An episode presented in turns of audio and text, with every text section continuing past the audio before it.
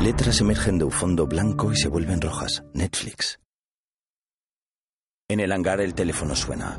El profesor está sentado en el centro de control y mira al infinito con gesto desconcertado. Contesta al teléfono. Denver llama desde el comedor. ¿Por qué no has avisado, eh? ¿Por qué? ¿Dónde cojones estabas? ¿Dónde cojones estabas? 62 horas de atraco. Helsinki entra. ¡Hombre herido! Tiende a Oslo en un sofá. ¿Qué ha pasado? Rehenes, fuga. Golpe muy fuerte. Traumatismo. Denver, ¿tú sabías de fuga? ¿Quién rehén hizo la fuga? Denver mira preocupado a Berlín. ¿Qué rehén hizo la fuga? Arturo, lo dijo, pero no. Pero no llegué a tiempo. Arturo. Helsinki mira sorprendido a Denver. Moscú y Nairobi observan con tristeza a Oslo. Y Berlín inspecciona la herida de la cabeza y le mira las pupillas. Mira a Helsinki con gesto serio. Helsinki. Helsinki. Helsinki gira la cabeza para mirar a Berlín. Oslo está mal. No. Está muy mal herido, Helsinki. No, no. Malherido no. Malherido no. Solo necesita descansar y medicina. Ahora de medicina. ¿Por qué tiene los ojos abiertos? Y ahora doy prednisona, antiinflamatorios y heparina. Y a dormir. Y mañana os lo mejor. Y el vos. Moscú le pone una mano en el hombro a Helsinki. Moscú, tú no preocupar. Oslo y yo hemos pasado peores resfriados que esto. peores resfriados.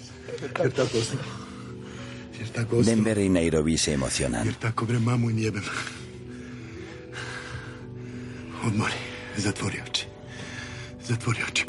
Helsinki le cierra los ojos. Moscú abraza a Nairobi. El profesor mira con desesperación. Fundido a negro. A3 Media presenta una producción de Vancouver Media. Úrsula Corbero, Itziar Ituño, Álvaro Morte, Paco Tous, Pedro Alonso, Alba Flores, Miguel Herrán, Jaime Lorente, Esther Acebo, Enrique Arce, María Pedraza, Darko Peric y Kitty Mamber. Director de fotografía, Miguel Amoedo. Directora de producción, Cristina López Ferraz. Productores ejecutivos, Alex Pina, Sonia Martínez y Jesús Colmenar. Creado por Alex Pina. Sobre la maqueta de la Fábrica Nacional de Moneda y Timbre, el título de la serie en letras rojas y blancas, La Casa de Papel.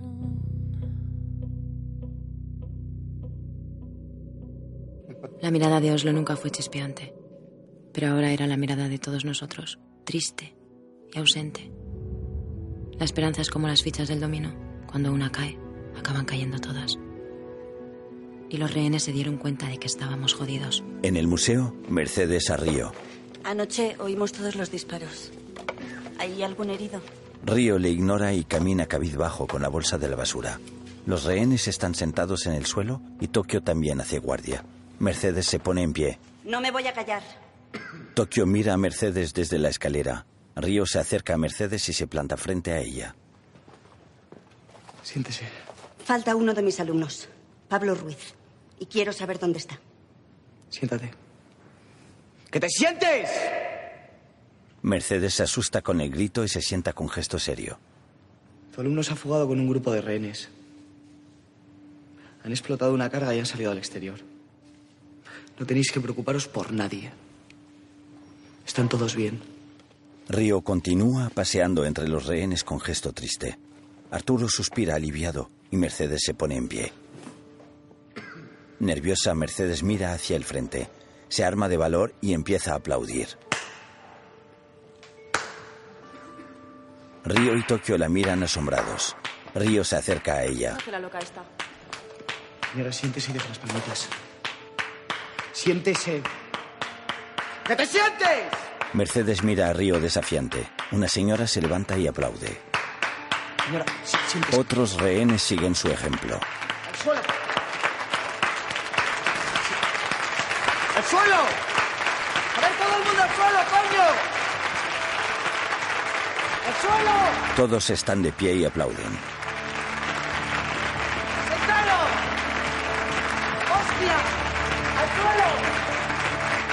Río se dirige a Mercedes. Le apunta. Tokio dispara al techo.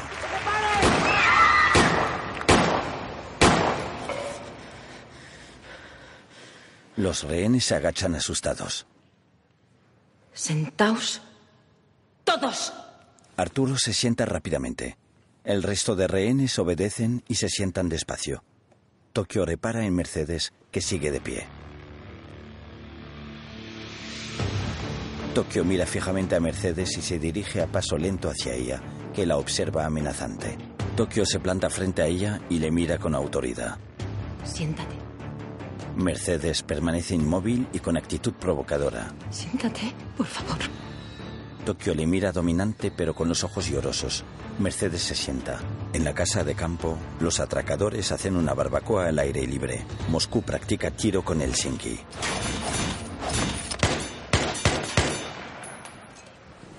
Mire. No, Moskva, no. Primero, abrir ojos. Mirar dónde disparar. Cogerme. El profesor limpia las gafas. Baja codo. Oye, pero tú llevas tanga, ¿no? Yo no voy a llevar Lleva bragas. tanga porque me la deja... No vaya para No. Pues, pues yo tampoco. Con la picha al aire se atraca. No seas guarra, ¿eh? Con la picha al aire. Mira, pues con con la picha. Los rehenes. Sí. ¿Qué pasa? Se sienta a la mesa y se pone las gafas. Con el paso de las horas los rehenes dejarán de ser dóciles. Cuando vean que no hay entregas, que no hay avances, su instinto de supervivencia les va a llevar a la acción. ¿Y qué van a hacer? Los de numismática se van a marcar la de Bruce Willis. Algo así, Nairobi. Intentarán escapar. O escaparán. No. es posible que eso pase. Vamos a Bueno. Y en ese momento el resto de los rehenes nos perderá el miedo. Y si eso ocurre es importantísimo restablecer el control. Y en ese caso lo haremos a través de la empatía. Generando un clima de confianza mucho más sólido que lo que hayamos tenido hasta ese momento. Moscú dispara. Pues confianza y a mi 16 como que no casan, ¿no? Entonces tendremos que encontrar cosas que nos unan a los rehenes. ¿no? Vamos a ver. ¿Qué une a las personas? Pues el fútbol. El fútbol es muy buen ejemplo, pero hay una cosa que une más todavía que el fútbol. Tokio se queda pensativa. ¿El sexo? El sexo une, el sexo une, pero de dos en dos. ¿O no? Bueno, cuidado. Normalmente. Hay, hay bueno, eh, hay tríos y, y se dan cuartetos, incluso, eh, bueno, estructuras más grupales. Pero ni que decir tiene que no tiene cabida en nuestro plan. Ah, ya lo siento, chicos. Menos mal. Porque con la suerte que tengo, si montamos una orgía, seguro que me toca detrás de ti. Señala Helsinki. Pero, profesor, ¿qué une más que el sexo?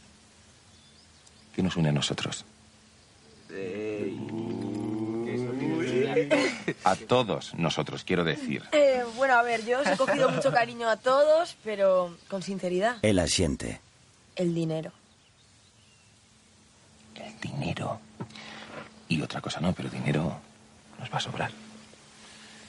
He estado pensando mucho en cómo podríamos transformar a nuestros rehenes en nuestros socios. Y bueno, he llegado a una conclusión. El profesor les mira fijamente con una leve sonrisa. Dinero o libertad. A Mercedes, ¿Ha pensado usted alguna vez, lo lo digo así, a modo de fantasía, en ponerse un precio? Pues ya le digo yo que sí. Piénselo, señor Torres, ¿vale? Que tiene dos horas. No tengo nada que pensar. Estoy hablando del dolor, del daño que le estamos infligiendo. Yo estoy aquí trabajando mejor que he trabajado en toda mi vida.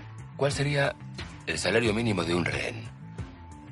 Yo he pensado en un millón de euros, así, libre, sin impuestos. A mí no me vais a engañar. Yo sé perfectamente cómo funciona todo esto. ¿Ah, sí? Sabe lo que esto cuesta y sabe que la profesión es algo que se lleva en la sangre. Jamás he tenido una jefa como usted, señorita Nairobi. ¿Es eso O la segunda opción. ¿Y cuál es esa segunda opción? Salir así sin más. Así como te lo cuento, pero con las manos vacías. ¿Cómo vamos a sacar un millón de euros de aquí? Escondidos en los calzoncillos. Tú me das la dirección de un primo carnal tuyo, un amigo, y yo te hago llegar un sobrepostal con tu dinero a los cinco, a los seis meses de salir de aquí. Piénsatelo, que no es lo mismo criar a un hijo con un millón debajo del colchón. Pues la libertad o el dinero. En la carpa, Suárez y Prieto interrogan a Jacinto y a Pablo frente a un plano de la fábrica. Aquí había una cámara, la entrada de los baños. Y en este pastillo creo que había otra. ¿Quieres decir que aparte de las cámaras de seguridad del edificio habían instalado más? Sí, estas eran diferentes. Nos tenían cavando un túnel. Estaba en el sótano. Había mucha munición. Como para una guerra había cajas de balas, cargadores, explosivos. Les muestran fotos de Berlín, Tokio y Río. Sí, estos tres formaban parte de la banda. Eran ocho, dos de ellos extranjeros. ¿Sabrías decir si alguno de ellos es el profesor? Jacinto y Pablo niegan con la cabeza.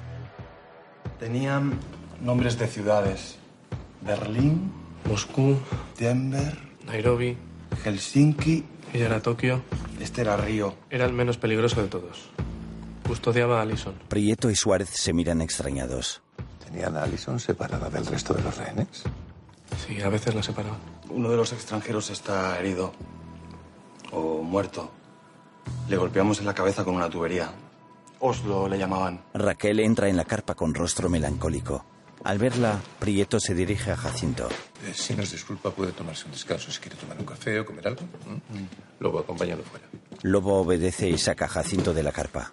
Muy desanimada, Raquel se aproxima a la mesa. Prieto se acerca a ella. Mejor síguese.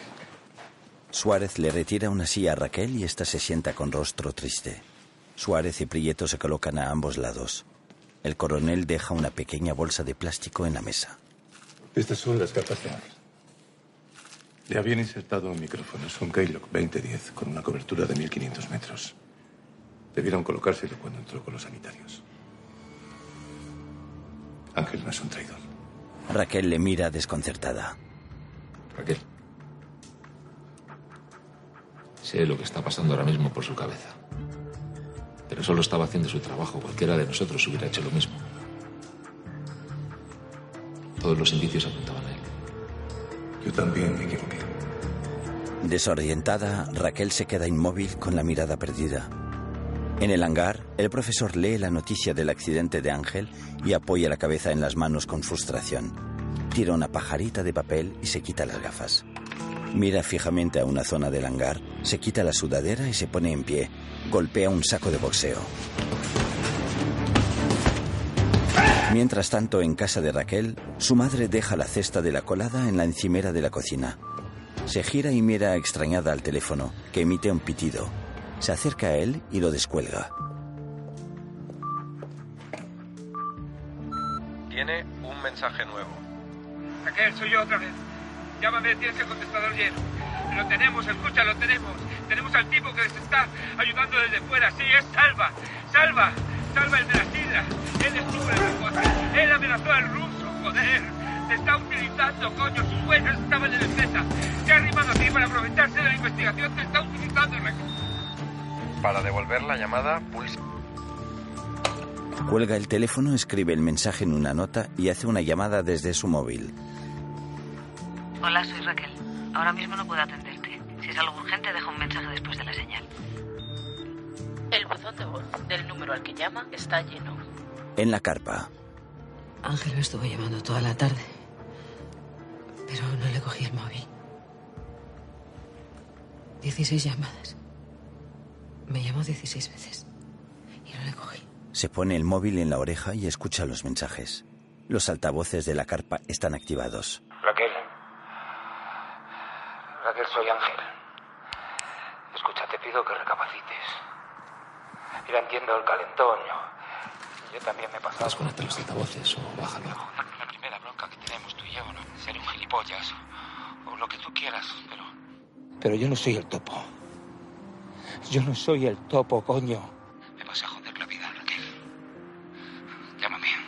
Ángel se sube al coche. Emocionada, escucha el siguiente mensaje. Raquel, ¿se puede saber por qué coño no me coges el teléfono? ¿Eh? Después de 15 años contigo a tu lado como un puto pringao. Y no por arrimarme, no. Por amistad. Por amor. ¿Me oyes? Por amor. Bebe y da un volantazo. Escucha otro mensaje. He estado a punto de mandarlo todo a la mierda. De mandar a Mari Carmen a la mierda por una zorra que no se follaría ni prieto. ¿Me oyes? Sí.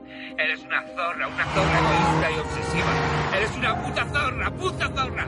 Una come coño, una frígida coño, una Raquel llora y cuelga el teléfono. El coche se estampa contra el remolque.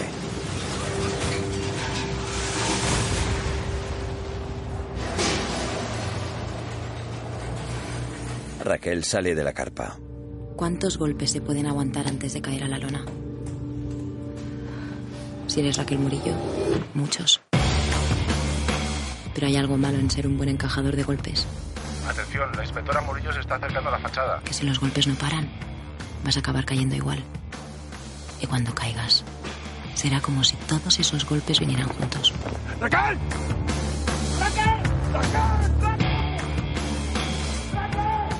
Murillo dejó de oír, El Sinki la ve por una ventana. de pensar. Simplemente caminó.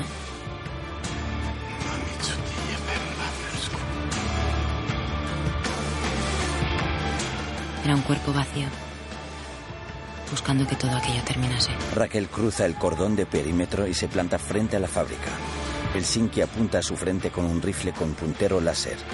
Prieto y Suárez corren, se colocan frente a ella y la sacan del perímetro. El Sinki baja la pistola. En el despacho de Arturo, Berlín y Ariadna. Oh, perdona, no te, no te he entendido bien. Berlín mira extrañado a Ariadna que baja la mirada. La libertad. Berlín le mira con una sonrisa incrédula. He dicho No, no, que no, quiero no. la ley. Espera, antes de que me contestes en serio, quiero... Me gustaría hacerte un par de consideraciones. La primera es que debes contemplar que tú y yo tenemos una relación. Ariadna baja la mirada con preocupación.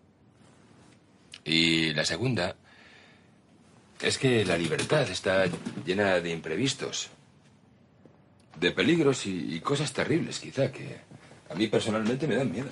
Él se levanta y se coloca detrás de ella. ¿Sabes los polluelos del águila que saltan antes de tiempo? Se destroza contra las rocas. A mí eso me da miedo.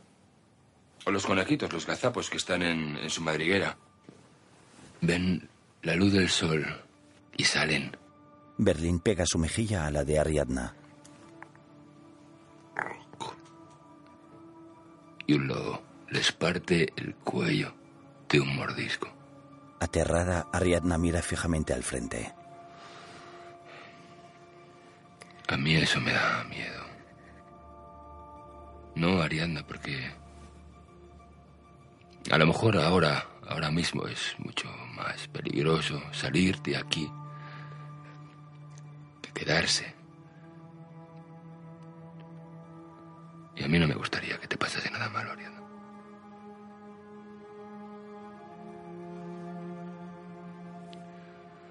Tampoco quiero que te angusties. No quiero eso. Te voy a dar un par de horas para pensarlo. Berlín se aparta, se incorpora y abre la puerta. Ariadna suspira aliviada. Él sale y cierra la puerta. En la cámara 2, Denver y Mónica están sentados en el suelo. Tengo que salir. Estoy embarazada, tengo que ir al ginecólogo y. Bueno, y al traumatólogo. O al médico que se vaya, que no, no sé a qué médico se va cuando tienes un balazo en la pierna. Pues el de medicina interna será, ¿no? Yo qué sé. Pero vamos a ver qué pasa. Que el milloncito no te tira. Que con eso tienes la vida resuelta, ¿eh? Bueno, depende. Depende porque si me gangrena la herida y me quedo coja. Bueno, vamos a ver, si pasa eso ya lo pensaremos. Que tampoco hay plan de ponerse en lo peor. Digo yo. Ey, si además tú aquí estás de lujo, ¿eh?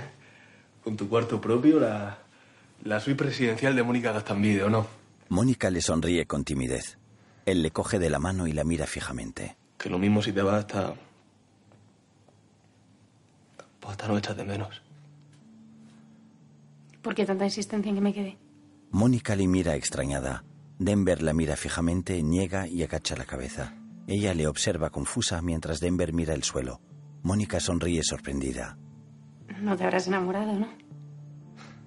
Denver agacha la cabeza con vergüenza. No es, no es verdad. Escucha, mírame. ¿Es en serio? ¿Por qué pasa así en serio? Vamos a ver.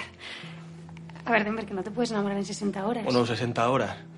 Pues 60 horas te pega un tiro. Y, y- y te lo he sacado. Que te has enterado que estaba preñada, que, que si aborto, que si no aborto, que si dejo al novio. Que si te acuestas conmigo. Pues si me das 24 horas más, a lo mejor te pido matrimonio. Y en otras 24, pues, pues nos divorciamos. ¿Qué cojones importa el tiempo aquí dentro? Pues si al final el tiempo es una cosa que... Vale, ¿y qué? Que me quedo. Denver la mira asombrado y Mónica le sonríe. Pero para lo de casarnos y eso me, me vas a tener que dar un poco de tiempo, ¿vale? No sé, 16 minutos o algo así. Se cogen de la mano y se sonríen. En casa de Raquel, su madre abre el armario de su habitación. Observa las notas que cuelgan del interior de las puertas. Lee y despega varias de las notas.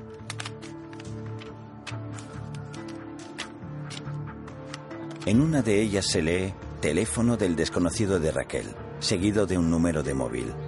En el hangar, el profesor practica tai chi. Con la espalda erguida, realiza movimientos suaves y fluidos con los brazos mientras mantiene las piernas flexionadas. Termina uno de los movimientos lanzando al aire un golpe seco con el canto de la mano. El profesor interrumpe el ejercicio. La madre de Raquel llama con su móvil. El profesor se acerca al centro de control y se pone las gafas. En su móvil se lee Madre Raquel. Descuelga el teléfono y nervioso contesta la llamada. ¿Sí? Eh, mm, mire, disculpe que le vuelva a llamar. Soy la madre de Raquel. Como el otro día estaba usted tan cerca de mi hija, verá, es que tengo un mensaje urgente del subinspector Ángel y, y no la localizo. ¿Está usted cerca de ella? Justo ahora no, pero la voy a ver en un momento. Si me lo dice, tal vez pueda yo hacérselo llegar. No sabe cómo se lo agradezco porque parecía importante. ¿Qué mensaje? Eh, espere, que le leo. Eh, eh, sí, le tenemos. Tenemos al puñetero tío que, que les ayuda desde fuera. Eh, es el tío de la sidra, el que estuvo en el desguace, el que amenazó al ruso. Un segundo. Eh, sus huellas estaban en el Z. Lo tenemos. Voy hacia la carpa y te cuento todo. Eh, eh, ¿Lo ha apuntado bien? Sí. Sí, No se preocupe, yo me encargo. Bueno, pues, muchas gracias otra vez, ¿eh? Muchísimas gracias. El profesor borra la sonrisa de su rostro. Aparta el móvil y lo deja caer. Conmocionado camina con el cuerpo rígido y la mirada perdida hacia una pizarra con un esquema del atraco. El profesor había construido su plan milimétricamente. Cada movimiento de la policía, cada posible error de su banda, el comportamiento de los rehenes, cada variable, todo. Y entonces, cuando creía que tenía el control, descubrió que no. Jamás se le había ocurrido pensar que para que todo el plan no se fuera por el retrete, iba a tener que matar. En estado de shock, el profesor mira a su alrededor y camina errático por el hangar. Matar a la madre de la mujer de la que se estaba enamorando. Claro, nadie está preparado para eso. Derrotado, el profesor se desploma de rodillas en el suelo.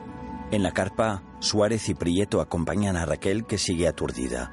El equipo médico atiende a Raquel y le pone una inyección en el brazo. Bien puesto.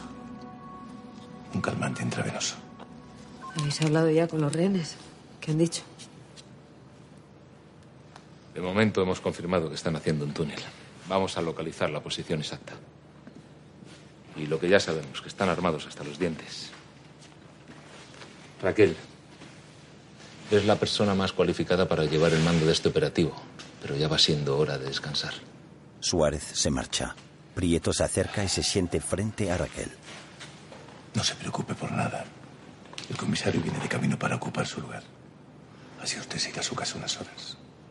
Tiene que dormir. ¿Puedo hacer una llamada? El coronel extiende el brazo y coge su móvil de la mesa. Se lo entrega a Raquel y sale de la carpa junto con Suárez. Raquel marca un número en el móvil. En el hangar, el móvil suena. Salva, soy Raquel. Mira, necesito que. que vengas a sacarme de aquí. Este es el peor día de mi vida y. y tengo que escaparme de esta, de esta carpa, de esta ciudad.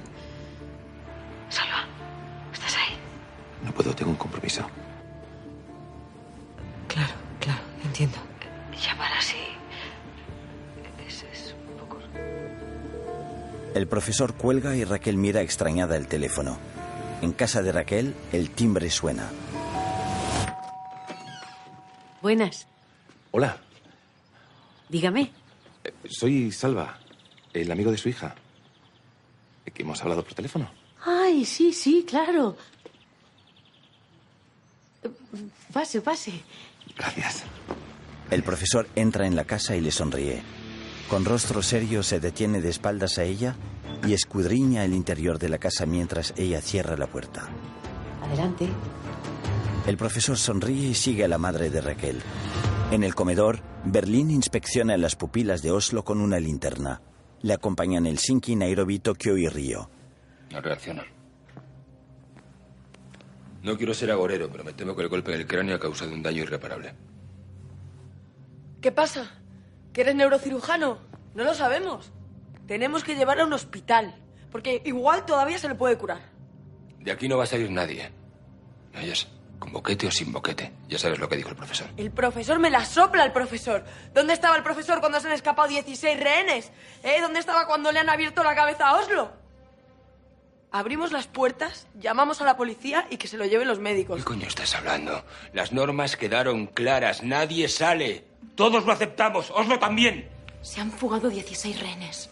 Las normas han cambiado. Los rehenes no saben lo que está pasando aquí. Oslo sí. ¿Y qué? ¿Eh? Si no pueden ni hablar. Y aunque pudieran, no nos delataría la policía. Coño, vamos a votar. Esto no es una bonita democracia. No lo es, ¿no? Abrimos las puertas y dejamos salir a Oslo. De aquí no va a salir nadie. Berlín. Berlín apunta a Nairobi y Tokio, Río y Nairobi la apuntan a él. Oslo no sale. Helsinki coloca su mano sobre las pistolas de Berlín y Nairobi y las baja. Se acerca a Nairobi, que le mira confusa. Y hablar con Oslo antes de entrar. No importa la herida. Antes muerte que cárcel. ¿Tú entender? Nairobi le mira emocionada con lágrimas en los ojos. Él le pone una mano sobre la mejilla y otra sobre el hombro y le sonríe. Yo ocupar de Oslo. Nairobi le sonríe y Tokio y Río miran afligidos a Helsinki. Él se sienta junto a Oslo y Berlín le pone el seguro a la pistola. Nairobi observa a Helsinki con pena y Berlín la mira con rostro serio. En casa de Raquel, su madre guía al profesor hasta la cocina. La verdad es que tienen ustedes una casa preciosa. Muchas gracias. Pues Raquel no está en casa. ¿eh? La pobre trabaja tanto. De pie uno al frente del otro se miran y se sonríen incómodos. Ella señala una taza sobre la mesa de la cocina. Ah, estaba tomando un café. ¿Quiere que le haga uno? No quisiera molestarla. Uy, pues si no tardo nada. Muchas gracias. Muy bien. Siéntese, ¿eh? Ella saca los utensilios para preparar el café.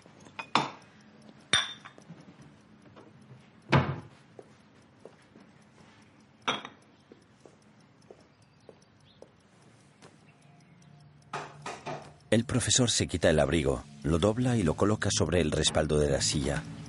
En el otro extremo de la mesa está la taza de la madre de Raquel, que prepara el café de espaldas al profesor. Él se sienta en la silla y la acerca a la mesa. Con el cuerpo rígido y las manos sobre la mesa, respira con nerviosismo. Existen 10.000 maneras de matar a una abuela. Pero el profesor no era ningún sicario. Más bien era un ajedrecista. al que le venía grande el mundo del crimen. Saca un frasco del bolsillo de su chaqueta. Así que eligió la opción más limpia e inteligente. Verter 2,5 miligramos de dioxina en el café de la abuela. Esperar el fallo cardíaco que eso iba a provocarle. Y evaporarse. Cuando está a punto de verterlo, ella se gira. ¿Quiere azúcar? Sí, por favor, tres cucharadas. Eso es goloso, ¿eh? Yo también. Que no debería. Cuando ella se da la vuelta, mira fijamente el café y vierte la dioxina en la taza dándole unos golpecitos al frasco. Tres cucharadas de azúcar y una de dioxina. En 15 minutos sobrevendría el fallo cardíaco. En 30 minutos Raquel encontraría el cuerpo de su madre. En una hora, un juez asistido por un médico forense ordenaría el levantamiento del cadáver por infarto cardiovascular. Sin signos de violencia, con la edad de la víctima, con la puerta cerrada en el interior de su casa, no habría autopsia y el profesor lo sabía. Muchas gracias. Limpio y sencillo. La madre de Raquel le sirve el café al profesor que le sonríe. Ella se sienta en el otro extremo de la mesa, frente a su café. Ella coge su taza de café y sopla para enfriarlo. Sonríe al profesor que la mira inquieto. Mi, hija no pasó la noche aquí. Eh, ¿Estuvo con usted? Pues. Pues la verdad es que sí. Ayer. Ayer nos vimos. Ella le guiña un ojo y sonríe con la taza entre las manos. Se inclina para hablarle. ¿Hicieron el amor? Incómodo y perplejo, el profesor esboza una sonrisa nerviosa. Pues la verdad es que sí. Bueno, y, y perdone la intromisión, pero es que me alegro de verdad. Suelta el café. Mi hija necesita como agua de mayo. Que la quieran y que le hagan el amor. Extiende la mano y da palmaditas sobre la de él. Y que sea un hombre bueno. Él mira preocupado la mano de ella sobre la suya. Y usted parece un hombre bueno. Se lo veo en la mirada.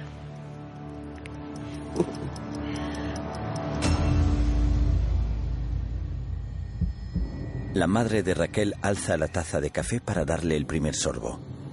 Él la mira intranquilo y justo antes de que la taza toque sus labios, extiende el brazo y golpea la taza con la mano. La taza se estampa contra la parte baja de la encimera y se hace añicos.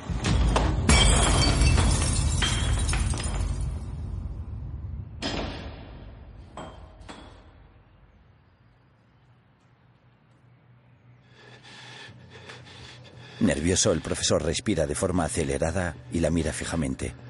Desorientada, la madre de Raquel alza la vista del suelo, le clava la mirada y sonríe extrañada.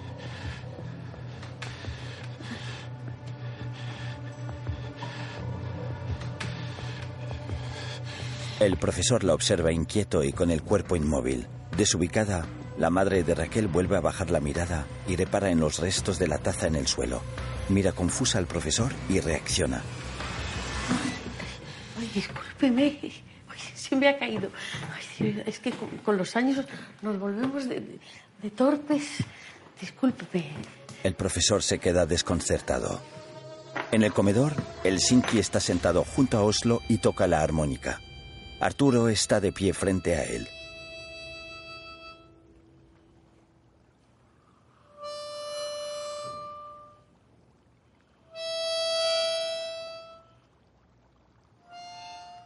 El Sinki aparta la armónica y mira a Arturo. Oslo está inconsciente, pero sentado y con los ojos abiertos. Oslo ya no hablará más. Lo siento mucho, es. No es una tragedia. ¿Tú sabías de fuga? Él niega. Denver decirme. Tú sabías de fuga. Saber, saber, no sabía yo. Yo intuía algo y se lo dije a Denver para ayudar. El Sinki camina hasta detrás de la pecera y coge una tubería. Se acerca a Arturo. Lo golpearon con este tubo. Por espalda. Arturo baja la mirada con preocupación. Oslo, amigo. Yo y Oslo, guerra juntos. Paz juntos. Atracos juntos. Cárcel juntos. Oslo amigo. ¿Tu entender, Arturo? Arturo mira al frente nervioso. De rodillas. Arturo cierra los ojos con impotencia. Se gira hacia el Sinki y le mira suplicante con los ojos llorosos. El Sinki permanece impasible con la tubería en la mano. Abatido, Arturo se relaja y respira hondo.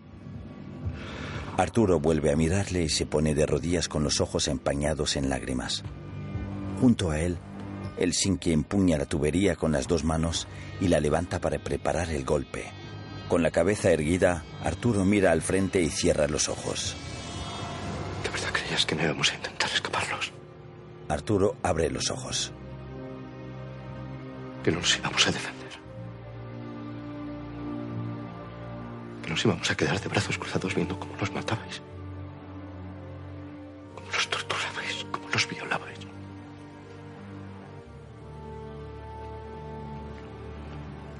Una y mil veces lo haría. Así que si vas a hacerlo, dame fuerte, porque si me dejas con vida, igual te remato yo a ti después. Yo vine a trabajar. Como todos los días.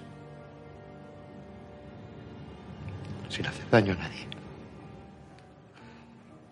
Solo cumplir con mi deber. Mira a Helsinki. ¿Quién crees que son los buenos, Helsinki? ¿Vosotros? Acaba rápido, por favor. Vuelve a mirar al frente, se santigua y cierra los ojos.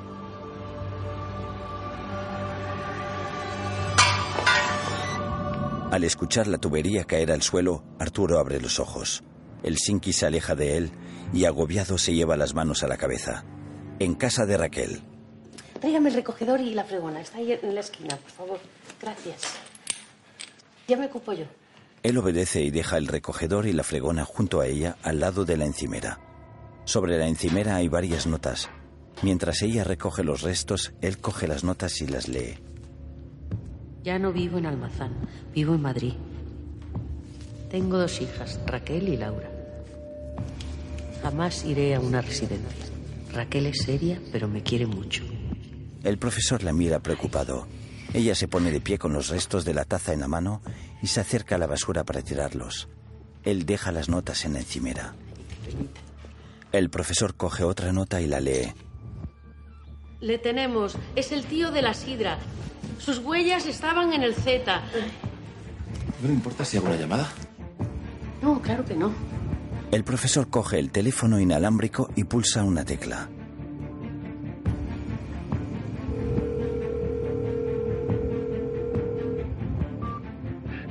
Yo otra vez. Llámame, tienes el contestador lleno. Lo tenemos, escucha, lo tenemos. Tenemos al tipo que les está ayudando desde fuera. Sí, es Salva. Salva. Salva el de la sidra. Él estuvo en el desguace. Él amenazó al ruso, joder. Te está utilizando, coño. Sus huellas estaban en el Z. Se ha arrimado a ti para aprovecharse de la investigación. Está. Para volver a escuchar el mensaje, pulse 1. Para borrarlo, pulse 2. Pulsa una tecla. Hay más mensajes. Cuelga el teléfono, lo pone en la base y sonríe a la madre de Raquel. Me lo cogen. Raquel llega a la casa. Suelta el bolso y se da la vuelta para cerrar la puerta. Se gira y ve al profesor. Lo mira sorprendida. ¿Salva? ¿Qué haces tú aquí? Se acerca a él, que la mira con una sonrisa. Este era mi compromiso. Saca un ramo de flores. Lo único que te he dejado el jardín hecho una pena. que- Raquel coge el ramo de flores y le mira a los ojos. Se sonríen y se abrazan. La madre de Raquel llega al recibidor. Aquí es un cielo. ya me ha dicho. Que habéis hecho el amor. Mamá. ¿Qué? Yo no le he dicho nada. Lo he debido deducir ella sola. Raquel y el profesor se sonríen. En la cocina. Seguro que no quiere probar mis natillas. Bueno, pues habrá que probarlas, porque si están tan buenas como esta sopa, desde luego es la mejor que he probado, vamos, en muchísimo tiempo. Gracias. Hija, no marees. Comes poquísimo. Mm, Es el trabajo ese. La tiene muy estresada. Lo del secuestro, ¿sabes lo que le digo? Hombre, me lo va a decir usted a mí. Los digo mucho, lo estoy siguiendo mucho. En la prensa. Sí, es, es- es tremendo lo que está pasando ahí. ¿eh? Me tienen un sin vivir.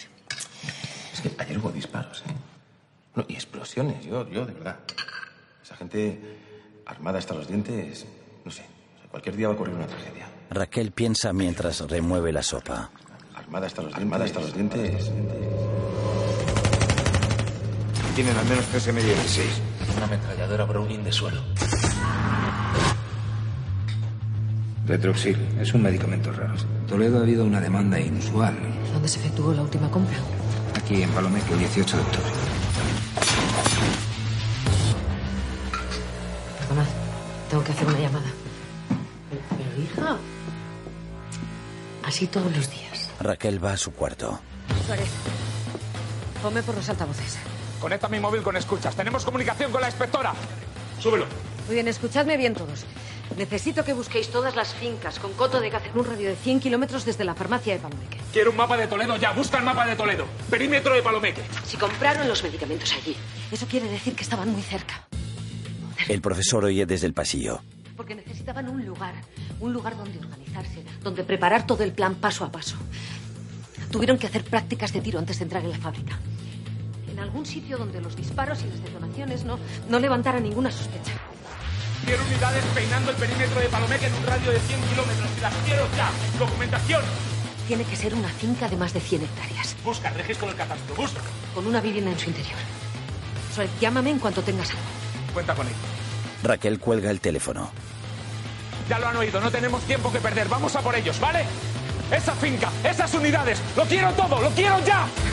Raquel se sienta en la cama, el profesor llama a la puerta. ¿Sí? Él abre la puerta. ¿Estás bien?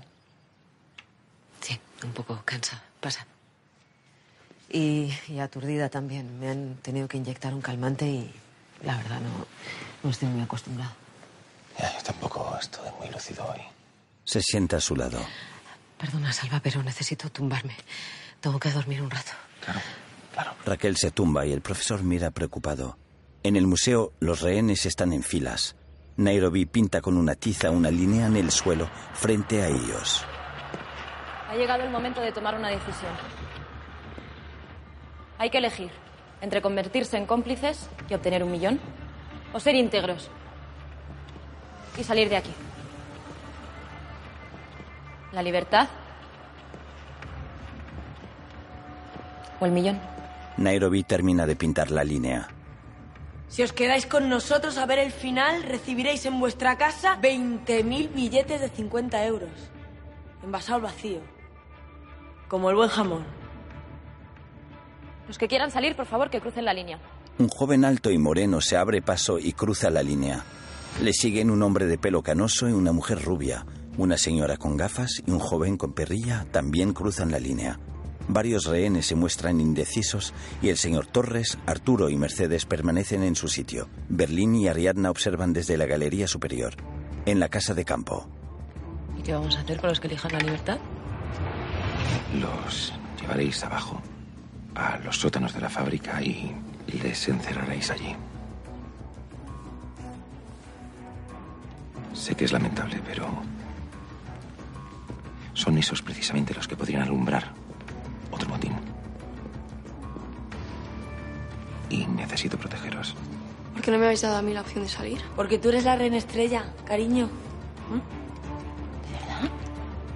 ¿Crees que hay que explicártelo? Marta, que estás en el medio. Más rehenes cruzan la línea. Nairobi y Tokio miran preocupadas a Berlín. Mercedes se da cuenta y alza la vista. Ariadna le dice que no con la cabeza. Cuando unos alumnos van a cruzar, Mercedes se lo impide. Arturo lo ve y tampoco cruza. Bueno, pues se acaba el tiempo. Ahora o nunca. Podéis cruzar la línea y salir de aquí o quedaros con nosotros y con el millón. Muy bien. Los que quieren salir, manos a la cabeza. Adelante, por la puerta de la zona de carga. Lo que había conseguido el profesor era dividir a los rehenes entre aquellos que iban a convertirse en nuestros socios y aquellos que aún podrían seguir complicándonos las cosas. O eso creíamos. En la habitación de Raquel, el profesor está tumbado en la cama junto a ella y lo observa mientras duerme plácidamente. Le retira el pelo de la cara y le acaricia la mejilla con los dedos. El profesor aparta la mano, mira preocupado al techo y suspira. El móvil de Raquel suena y ésta se despierta para contestar la llamada. Sí, Suárez. Inspectora, tenemos la finca. Encaja perfectamente con la descripción. ¿Dónde está? Muy cerca de Palomeque, el pueblo de la farmacia. Tiene 640 hectáreas y un coto privado de caza. Dentro de la finca hay una vivienda abandonada, lo suficientemente grande como para planear un atraco de esta magnitud. ¿Cómo lo habéis encontrado? Un vecino de la zona asegura haber visto un grupo de jóvenes la noche de San Juan. No parecían cazadores y, sin embargo, a lo largo del verano escuchó diferentes detonaciones. ¿Detonaciones? Detonaciones, sí. No sabe muy bien lo que eran, pero de lo que está seguro es que no eran escopetas de caza, no eran de cartuchos. Estoy movilizando unas unidades a la zona y estoy preparando un equipo de asalto para una posible intervención armada. Muy bien. Mandadme toda la información al móvil. En cuanto pueda, voy para allí. Raquel cuelga el teléfono. Lobo, tenemos luz verde. Nos ponemos en marcha. Equipos 1, 2 y 3 preparados. ¡Ya! En la habitación de Raquel, Salva. Mira, yo no me encuentro muy bien. ¿Tú sabes conducir? sí. Necesito que me lleves a un sitio. Raquel se gira y el profesor mira preocupado. En la casa de campo, Berlín le sirve una copa de vino al profesor. Es de noche y los dos están solos en el comedor. La chimenea está encendida. Sentado en un extremo de la mesa, el profesor coge la copa y cata el vino, inclinando el vaso y moviéndolo en círculos. En la mesa hay botellas vacías, vasos y cubiertos usados y los restos de la cena. Berlín se sirve una copa, se sienta en el extremo opuesto de la mesa y huele el vino. El profesor le mira fijamente y le sonríe. Berlín responde con otra sonrisa. Mañana empieza todo. El profesor agacha la cabeza y deja la copa sobre la mesa. Berlín le mira atentamente. Sergio, El profesor alza la vista. quiero que me prometas una cosa. Si la cosa se pone fea, te escaparás. No te vas a quedar esperando hangar. Nada va a salir mal. Sabes tan bien como yo que todo puede ir mal. Solo voy a entrar ahí si me prometes que si la cosa se va al carajo, no te vas a dejar coger. Berlín le mira con rostro serio. El profesor baja la mirada, sonríe y niega. No te voy a prometer eso. O me prometes eso ahora o te quedas esta misma noche sin capitán al mando. El profesor borra la sonrisa de su rostro. Tú ya me conoces. Berlín da un sorbo a su copa. El comedor solo está iluminado por el fuego de la chimenea y por varias velas. Nada va a salir mal, Andrés. El profesor mira a Berlín con una sonrisa. Somos la resistencia, ¿no? Él le observa con gesto serio. La mattina La vida del profesor giraba en torno a una única idea. Mi sono alzato. Resistencia. Bella ciao, bella ciao. Su abuelo, que había resistido junto a los partisanos para vencer a los fascistas en Italia, le había enseñado esa canción. Mattina Y luego él sono alzato nos la enseñó a nosotros. ho trovato l'invasor. Partigiano, porta Porta mi mi vida. Bella ciao, bella ciao, bella ciao, ciao, ciao, partigiano, portami via. y mi sento Al escucharle esas palabras, el profesor agacha la cabeza con tristeza. E se io muoio da partigiano, oh bella ciao, bella ciao, bella ciao, ciao, ciao. E se io muoio da partigiano, tu mi devi seppellire, seppellire Berlín se levanta y él le imita. sui montagna. Oh bella ciao, bella ciao, bella ciao, ciao, ciao. E seppellire la sui montagna sotto l'ombra di un bel fiore. El profesor se acerca a él. En el coche, el profesor y Raquel. Seis kilómetros todo recto y después el primer desvío a la derecha. ¿eh? El profesor asiente. Salva, puedes ir un poco más rápido. Conmigo no te van a poner multa. Es que vas a 40. Es verdad, perdóname, es que estoy un poco espeso. El profesor y Berlín están frente a frente.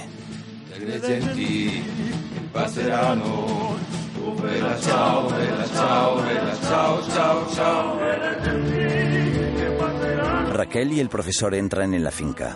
Raquel saluda a los agentes que custodian la entrada. Berlín y el profesor se sonríen. En los alrededores de la casa de campo hay coches patrulla, furgones de los GEO y agentes de la policía científica con monos blancos.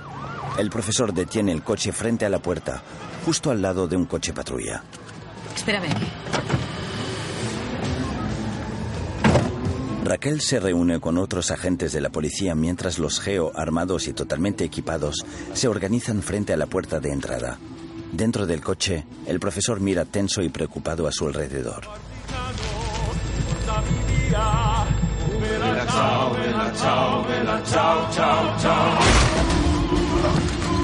Los Geo echan la puerta abajo con un ariete. El interior de la casa está totalmente a oscuras. Los agentes se adentran con fusiles y con linternas. Recorren toda la casa. Raquel se coloca un mono blanco.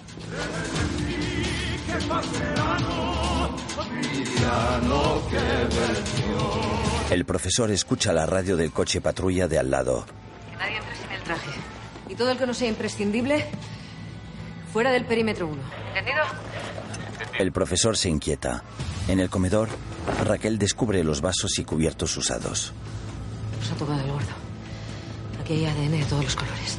El profesor escucha nervioso la radio de la policía. Que entren los fotógrafos de la científica. Quiero fotos de todo.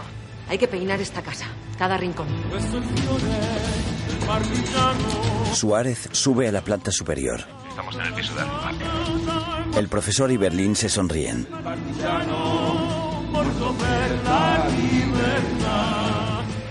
Hay una guardilla. Es increíble. No va a creer lo que hemos encontrado. Mira todo esto. Inspectora. Tiene que ver esto. Raquel sube al aula de la guardia. Está todo en las paredes. Horarios, fotos, planos. Todo el puñetero plan. Los tenemos, compañeros. Su tiempo se acaba. En el coche, el profesor lanza una mirada astuta con una leve sonrisa. Berlín y el profesor terminan la canción con la copa en alto, la dejan en la mesa y se miran a los ojos. Se abrazan afectuosamente con los ojos empañados en lágrimas.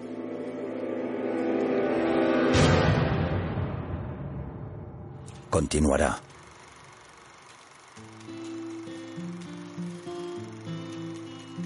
Bajo los créditos de la serie, se suceden imágenes antiguas en blanco y negro que muestran el proceso de grabado de monedas. Mujeres trabajando en una fábrica de monedas, la época de bonanza bursátil en Wall Street y titulares de periódicos estadounidenses que anuncian la caída de la bolsa de 1929. Delle genti che passeranno, oh vela ciao, vela ciao, vela ciao, ciao, ciao, e le genti che passeranno,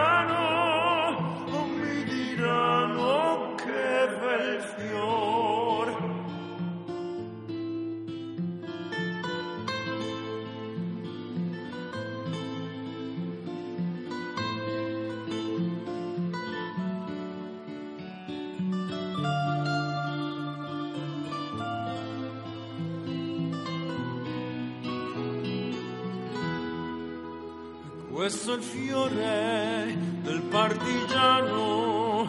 Oh, vela ciao, vela ciao, vela ciao, ciao, ciao. E questo è il fiore del partigiano morto per la libertà. Una producción de Vancouver Media para A3 Media Televisión. Letras emergen de un fondo blanco y se vuelven rojas. Netflix.